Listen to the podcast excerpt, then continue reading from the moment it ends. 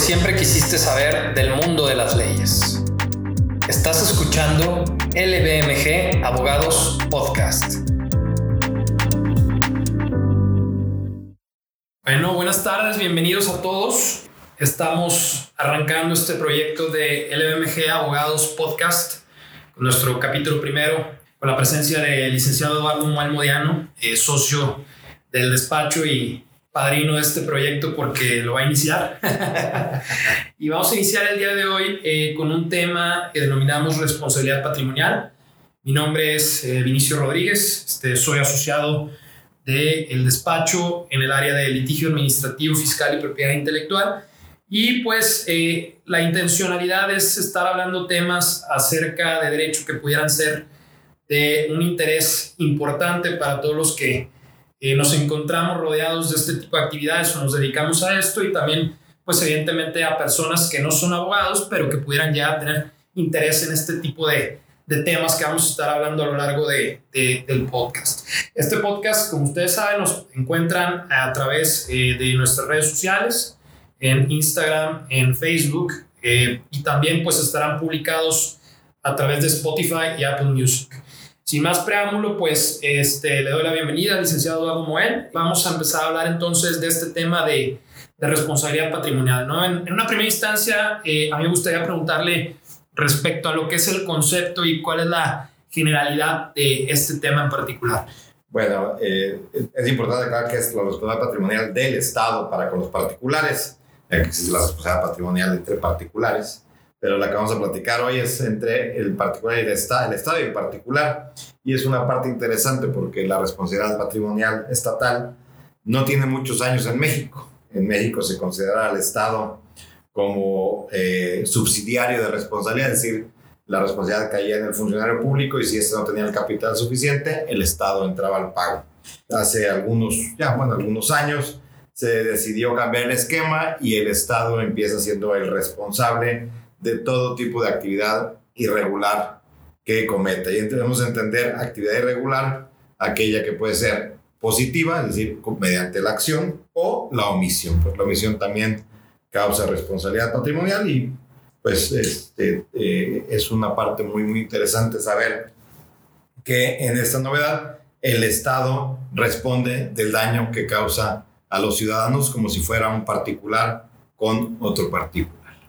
Sí, de hecho, bueno, eh, la responsabilidad patrimonial del Estado cuenta su fundamento en nuestra Carta Magna, particularmente en el artículo 109 constitucional, que establece a la letra que la responsabilidad del Estado por los daños que, con motivo de su actividad administrativa irregular, causen los bienes o derechos de los particulares, siendo esta objetiva y directa.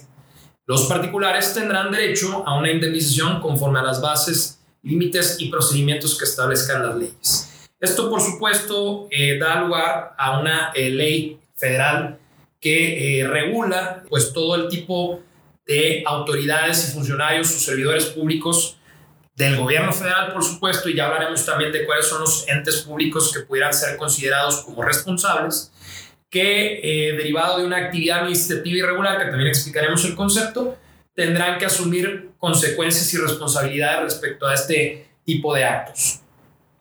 Bien, el procedimiento básicamente es para reconocer el derecho a la indemnización a quienes, sin obligación jurídica de soportarlo, sufran daños a cualquiera de sus bienes y derechos como consecuencia de la actividad administrativa irregular del Estado.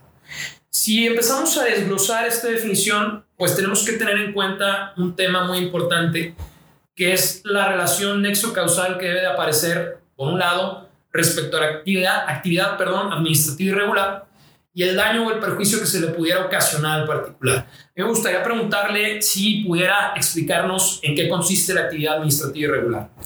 Bueno, la actividad administrativa irregular tiene un concepto, como dije, en que el Estado o sus funcionarios no realicen la actividad que les corresponde conforme a la ley o habiéndola realizada, esta actividad cause un perjuicio directo, un daño y, un perjuicio directo al, al, al ciudadano. ¿Qué quiere decir que sea irregular? Que no se ajustó a la regulación o a la normatividad vigente y por lo tanto esa actividad causa de manera directa e inmediata, que son las dos, causales, las dos partes más importantes, ya que no hay, no hay eh, la parte inmediata, tiene que ser inmediata del daño causado. Cuando un, el Estado hace una actividad y esa actividad no está apegada a derecho y esa actividad no apegada a derecho le causa un daño al particular, entramos en responsabilidad patrimonial. Es decir, una actividad irregular que no causa daño o perjuicio, no hay reparación patrimonial, a diferencia de eh, lo que podría suceder eh, en, otros ámbitos, pero en el ámbito, eh, si no hay un daño directo. Luego, como veremos posteriormente, agregaron el tema del daño moral, que no requiere un daño un menoscabo patrimonial, sino un menoscabo en el honor de la persona. ¿sí? Y es, es, es, prácticamente es eso, es no ajustar la actividad del Estado a la ley vigente y esa no exacta aplicación de la ley le causa un perjuicio al ciudadano. Incluso vale la pena reiterar lo que comentaba, que esta responsabilidad extracontractual del Estado debe ser objetiva y directa directa, como lo mencionaba, pues tiene que estar vinculada a una actividad administrativa que por supuesto sea considerada eh, no solo como gravosa, sino que eh, vaya en contravención a las obligaciones que tiene como tal el propio funcionario o a un incorrecto o mal desempeño de alguna actividad o de alguna facultad como tal. Y el tema de que esta responsabilidad eh, sea objetiva, pues también tiene que ver con que sea fácil de detectarse, que sea fácil de vincularse y que realmente trascienda en una eh, limitación de un derecho o en una afectación hacia el propio particular. Podríamos decir que objetiva quiere decir que no está, que es al objeto, no al sujeto. ¿Qué quiere decir? Que se contrapone a la subjetiva. Cuando el, el funcionario o el, la persona que pertenece al Estado en su actividad comete un ilícito no dentro de su actividad, es decir, no dentro del cumplimiento de su normalidad, se llama una cuestión subjetiva. Cuando la actividad que se está declarando irregular es por el objeto que tiene eh, eh, la actividad administrativa, entonces se puede dar la, responsabilidad contractual. Y es interesante tomarlo porque la responsabilidad extracontractual nace de la materia civil. Me explico, es, es un tema eh, netamente civil, extracontractual, es decir, que no hay voluntad que se sale de la voluntad de las partes para llegar a un fin. Y en este sentido, la responsabilidad extracontractual es aquella que sale de la voluntad. Es decir, no se quiso generar ese daño, pero se generó y se tiene que reparar. Y en, esa parte es solamente cuando el, el, responsable de la administración pública, haciendo su actividad propia, por eso es objetiva, eh, causa un daño directo. Porque si él haciendo actividades fuera de su actividad pública o dentro de la actividad pública, pero como un ilícito, no lleva responsabilidad porque ahí sale de la función del Estado. Cuando alguien comete un ilícito eh, siendo funcionario, no está haciendo una actividad irregular, está haciendo un delito. Cuando alguien hace una actividad irregular es porque presume que está haciendo lo correcto, pero lo hace, eh, se equivocó al hacerlo y causó un daño. Y eso es lo que está regulando esta ley y en general toda la cuestión patrimonial. Es importante establecer esa situación porque no hemos de confundir si mañana un acto de corrupción, por ejemplo, no es atacable patrimonialmente, es atacable por delito, por ilícito criminal o de responsabilidad administrativa. Pero si yo haciendo mi actividad causo un daño porque la estaba haciendo, pongo un ejemplo, hago un mal análisis y emito un acto administrativo equivocado que causa un daño, bueno, eh, me equivoqué y eso tiene un costo. Por eso se llama extracontractual y no de ilicitud. Son importantes eh, tomar esas partes. Y también tener en cuenta que eh, la consecuencia o que se busca a través del objeto de esta ley es el poder reparar el daño que se está ocasionando, ¿no? Pero tenemos que tener en consideración que eh, hay unas excepciones a esta obligación de indemnizar. Eh, básicamente son cuatro supuestos los que prevé la ley. El primero de ellos es los casos fortuitos y de fuerza mayor. Estos, pues evidentemente, sobrepasan eh, alguna, algún tema de discrecionalidad de decisión o que simple y sencillamente no pueden prevenirse, ¿no? tenemos lo que son los daños y perjuicios que no sean consecuencia de la actividad administrativa irregular del Estado. En estos supuestos, eh, pues precisamente es una de las pretensiones de la autoridad a la cual se, se le reclama la indemnización y que pueden ser ocasionados incluso por el propio particular. Tenemos en un tercer supuesto los daños y perjuicios que se deriven de hechos o circunstancias que no se hubieran podido prever o evitar según el estado de los conocimientos de la ciencia o de la técnica existente en el momento de su acaecimiento, como pudieran ser los actos futuros o los actos inciertos, y en aquellos casos en los que el solicitante de la indemnización sea el único causante del daño. Es decir, que si el solicitante de la indemnización culpa a una autoridad y no se acredita esa actividad administrativa irregular, precisamente porque fue consecuencia de una actividad del propio particular, pues en este supuesto no habría lugar a un tema de indemnización. Cada uno de esos son temas muy interesantes. Volvemos al, tema. Caso fortuitos, fuerza mayor, simplemente ah, no hay voluntad, o sea, lo que es ajeno a ambas partes, nadie es responsable del daño causado. Eh, cuando eh, las, los daños no son ocasionados por la actividad administrativa propiamente, sino por otros temas, bueno, pues no podemos culparlo porque la actividad irregular no fue inmediato causante del daño.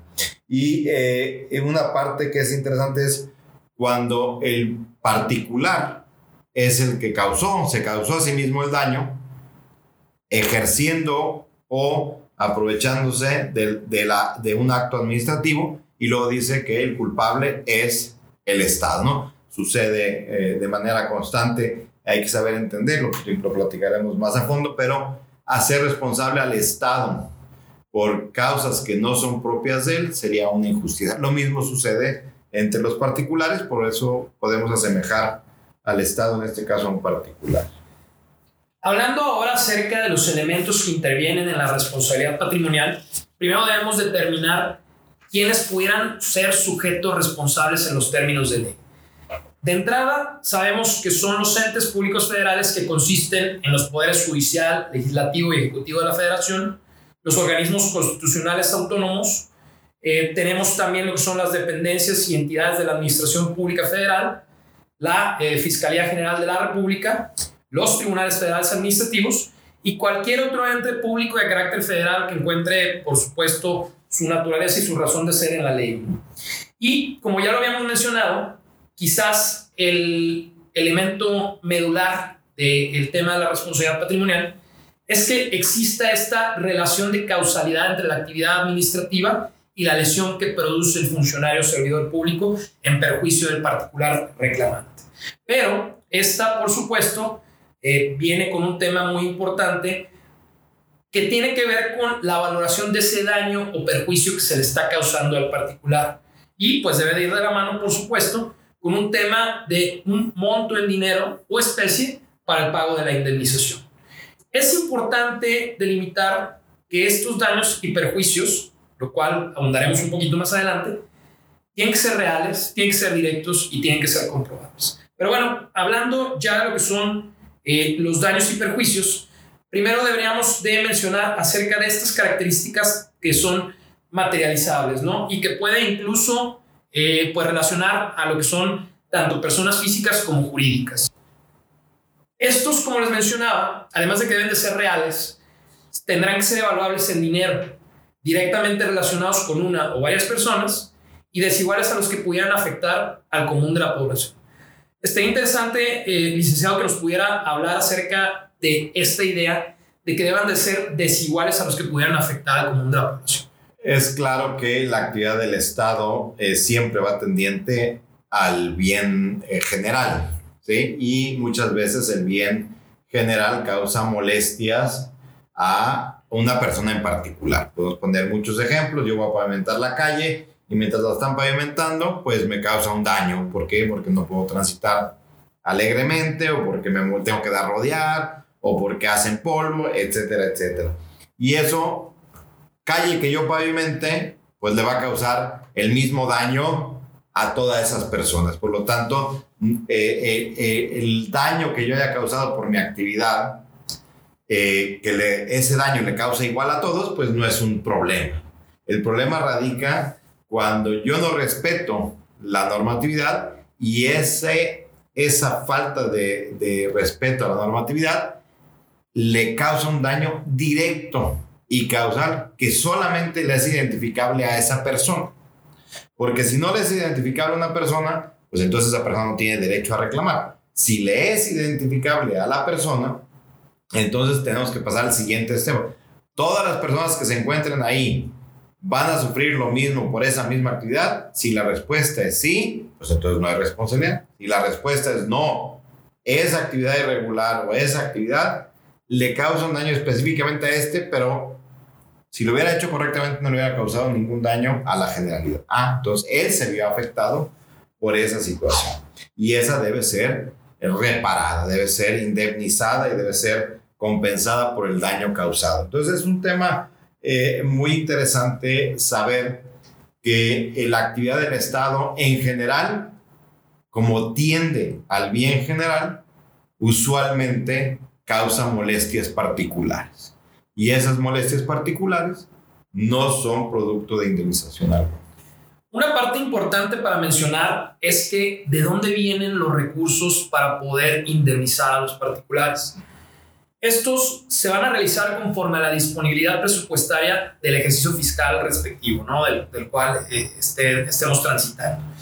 Y en la fijación de los montos para estas partidas tendrán que estar consideradas, por supuesto, el tema de las indemnizaciones que no se hubieran podido pagar en el ejercicio inmediato anterior. ¿Qué quiere decir esto? Si se destina una partida presupuestaria, por decirte un ejemplo, de 100 millones de pesos para el ejercicio fiscal del 2020, y resulta que los montos de las indemnizaciones eh, resultaron ser mayores al mismo, pues tendrá que considerarse en la partida presupuestaria del siguiente ejercicio fiscal eh, esos montos que no se alcanzaron a cubrir para no dejar en un estado de indefensión al particular que hubiera eh, sufrido un daño como tal.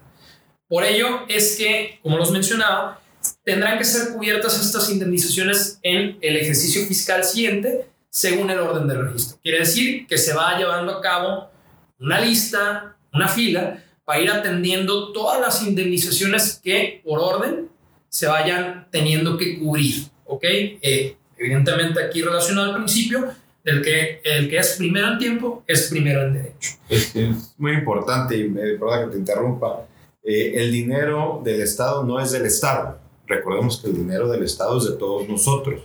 El Estado es solamente un administrador, no es un propietario de los recursos. Entonces, el que tuviera eh, eh, recursos ilimitados para indemnizaciones podría generar un desequilibrio en los, en los fines propios del Estado. Es decir, si yo tengo un número ilimitado de indemnizaciones y el Estado constantemente se equivoca y eso se vuelve una, un problema que afecte la educación, afecte la salud, afecte la seguridad pública, entonces estamos en problemas, eh, pues, por eso se ponen límites presupuestales para las indemnizaciones.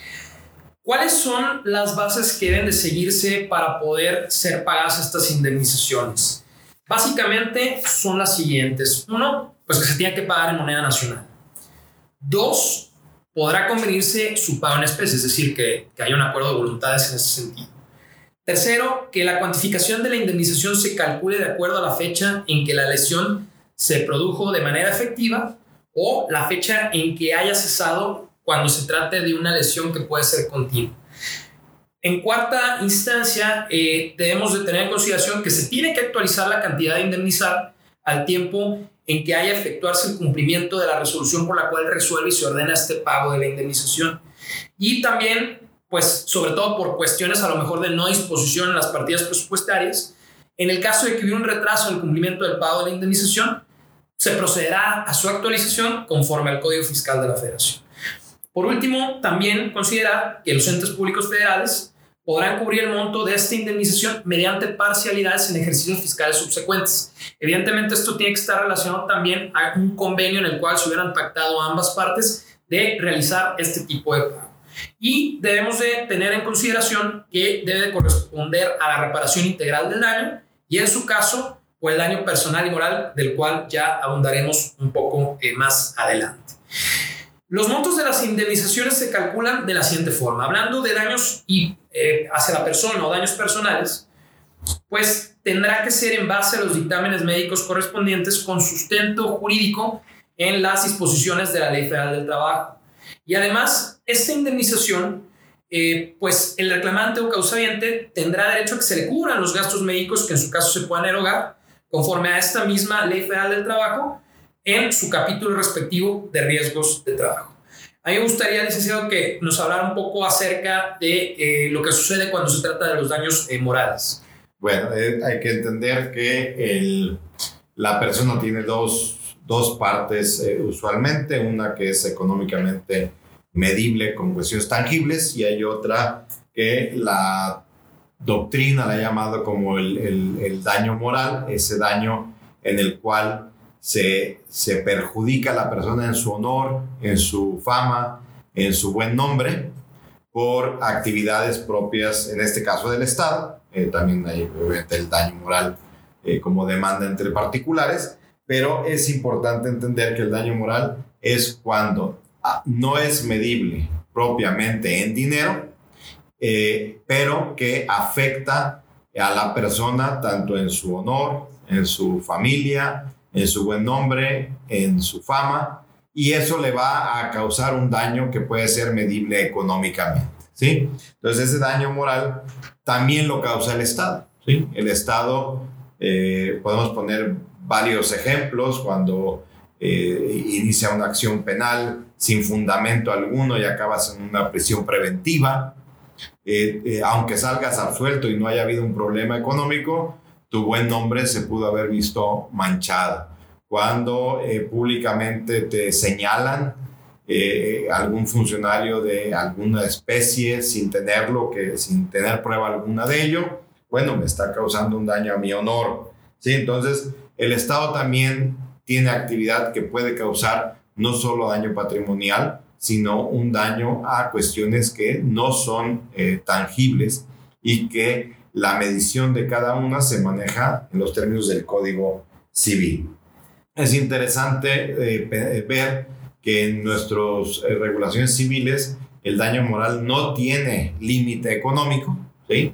¿Qué quiere decir? Demandar y ser condenado por mucho dinero por un daño moral y, pero en materia patrimonial del Estado, la ley ha puesto una restricción, una restricción al monto, porque volvemos a lo mismo.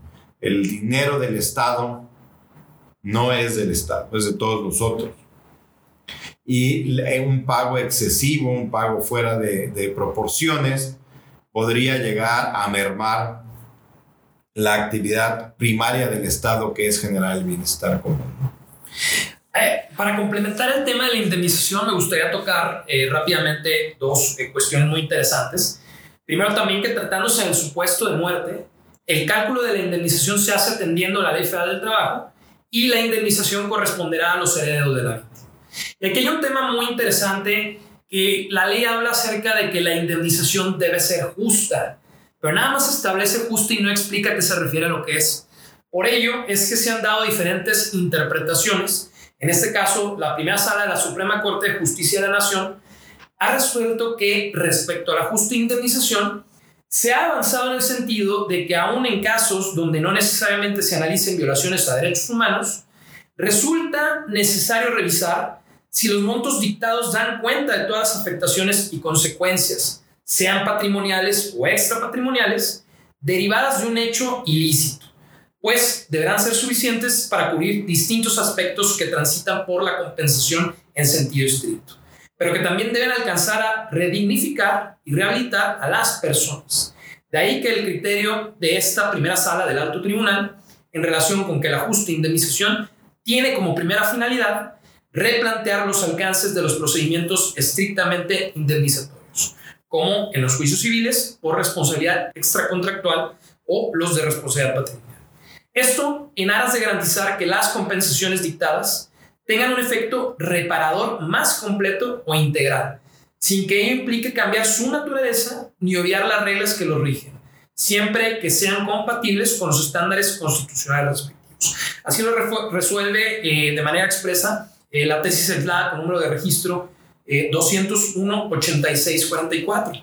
Y es muy interesante este concepto de la justa indemnización porque establece que debe determinarse de forma líquida, ni más ni menos, en el entendido de que debe reparar o restaurar la necesidad que tiene la persona que sufra respecto a esta indemnización. Es decir, lo que necesite para poder, de alguna manera, restituirlo si se puede, puede de forma completa o en su efecto, si no hay manera de poder restituir las cosas como se encontraban anteriormente, que esa indemnización sea lo suficiente para poder soportar todos los gastos que pueden incurrir a corto, mediano y largo plazo como tal. Es importante establecer, es una tesis aislada, es decir, la pugna aquí es si el Estado está ilimitado en el pago de lo que es justo, ¿no? Va a seguir siendo una, una pugna entre quien cree que el Estado debe reparar sin importar el monto y habrá quien diga que el Estado debe tener un límite del monto porque no es su dinero, es dinero de todos nosotros. Muy bien. tema interesante. Bueno, como requisitos realmente este, son muy sencillos. Digo, tiene que ser a petición de parte, o sea, lo debe solicitar el reclamante.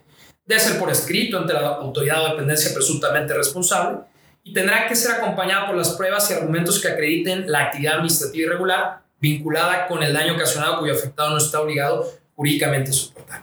El procedimiento es, se presenta la reclamación por escrito, como mencionábamos, ante la dependencia o entidad presuntamente responsable, debiendo contener una relación de hechos para acreditar este famoso nexo causal de actividad administrativa irregular del cual hemos estado hablando con respecto al daño o el perjuicio, las manifestaciones del reclamante que su derecho estime conveniente, las pruebas y en este procedimiento la autoridad debe probar la participación de terceros o del propio reclamante en la producción de los daños y perjuicios respectivos. Esto, por supuesto, para deslindar responsabilidades y para que cada quien asuma la que pueda llegar a tener en el caso concreto. O bien que en su caso los daños no son consecuencia de la actividad administrativa irregular.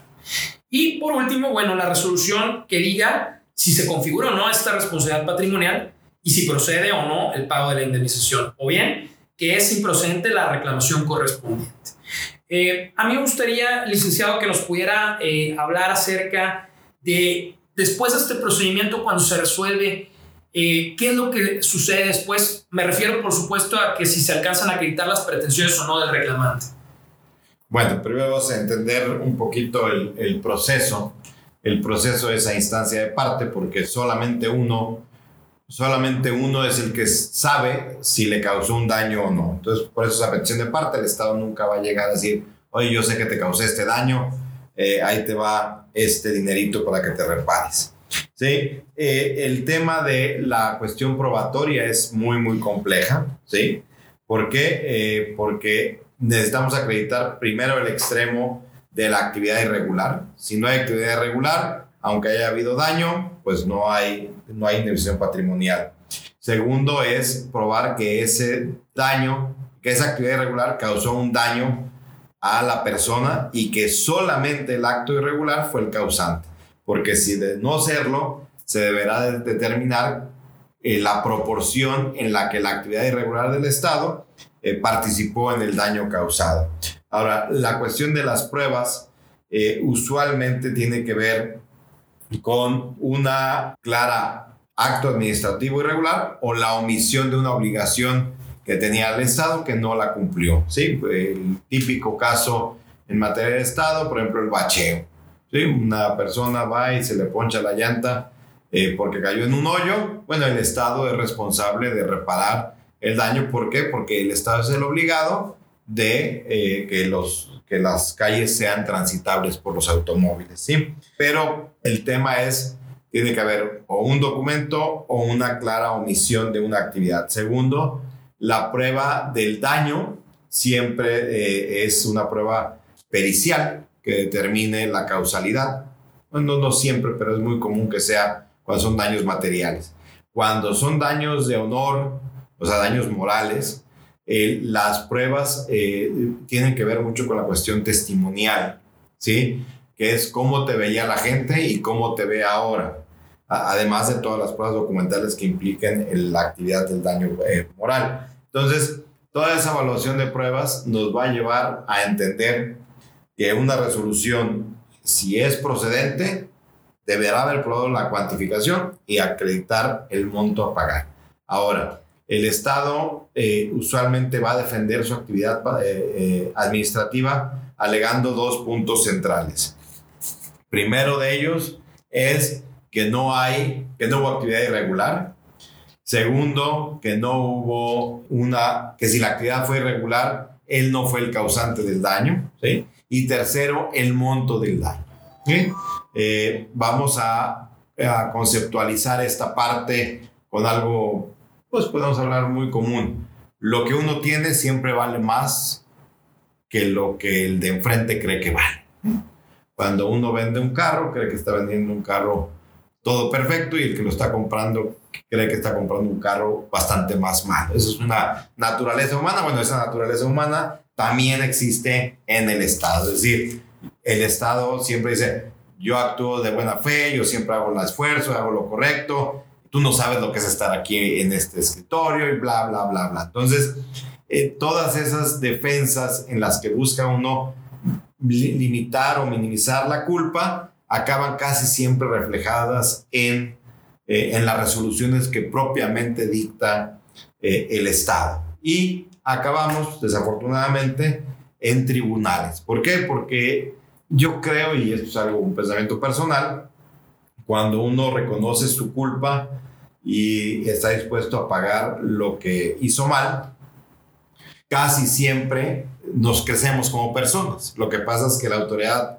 administrativa, si reconociera fácilmente eso, usualmente lleva responsabilidad administrativa. Entonces, le inhiben el que tome una actitud de decir, me equivoqué, cumplo. Y acabamos en los tribunales, que es lo que vamos a, me imagino, para cerrar. Ya no nos queda mucho tiempo, Vinicio. Entonces, hablaremos un poco del tema de todo el proceso eh, que se lleva, se llega a una resolución en la que usualmente el Estado niega tres cosas. Una, que haya hecho una actividad irregular. Dos, que le causó un daño, ¿sí? O tres, que si hubo actividad irregular y, y causó un daño, ellos no son los culpables, ¿sí? Esas tres, y cada una se maneja de manera distinta, ¿sí? ¿Por qué? Porque cuando eh, la resolución dice que no hubo actividad irregular. La carga de la persona que sufrió el daño es que tiene que probar los tres elementos de la acción. Es decir, que hubo actividad irregular, que hubo un daño y que la actividad irregular fue la causa del daño. Cuando la resolución dice que sí hubo actividad irregular, pero no fue la causa del daño, pues ya nos liberaron de probar uno de los elementos que es que hubo actividad irregular y solo tenemos que probar dos. La causa y, este, y que ellos sufrieron un daño. ¿sí? Cuando la resolución nos dice que sí hubo un daño y sí hubo actividad irregular, pero que el, el Estado no es el culpable, pues ya nada más nos deja la carga probatoria de decir que el Estado fue culpable. Por eso, la, el proceso que se realiza ante la autoridad administrativa es central, es buscar que la autoridad determine los tres puntos propios de la acción. ¿Por qué? Porque eso va a facilitar o va a deslindar mucho más fácil en el juicio al que seguramente acabaremos llegando por los motivos que, hemos comentado anteriormente. Muy bien, nos queda muy poco tiempo, la verdad es que creo que pudiéramos durar mucho más eh, platicando este tema tan interesante. Nada más como cuestiones eh, ya muy genéricas y para poder cerrar, debemos entender que esta resolución eh, puede ser impugnada, por supuesto, por el reclamante, cuando no satisfaga su, su pretensión o en su efecto cuando se le niegue la indemnización. Puede ser por, por medio de recurso de revisión, ahí en sede administrativa, o en su efecto eh, por vía jurisdiccional ante el Tribunal Federal de Justicia Administrativa. Y también tener en cuenta que el derecho a reclamar esta indemnización prescribe en un año, el cual se contabilizará a partir del día siguiente aquel en que se hubiera producido la lesión patrimonial o si estamos hablando de cuestiones eh, que generan efectos lesivos, estos, es decir, que sean de carácter continuo, a partir del momento en que hubieran cesado los mismos.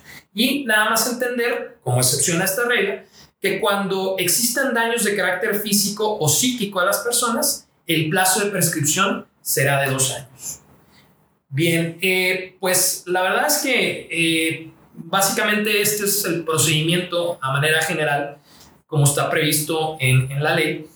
Y pues eh, creo que es un tema que aunque pudiéramos considerar no tan renuente, la realidad es que día a día aparece y cada vez aparece más y pues es un medio de defensa que está a disposición de los particulares para que puedan eh, pues eh, defenderse de ese daño que les pudiera ocasionar la, la, autoridad.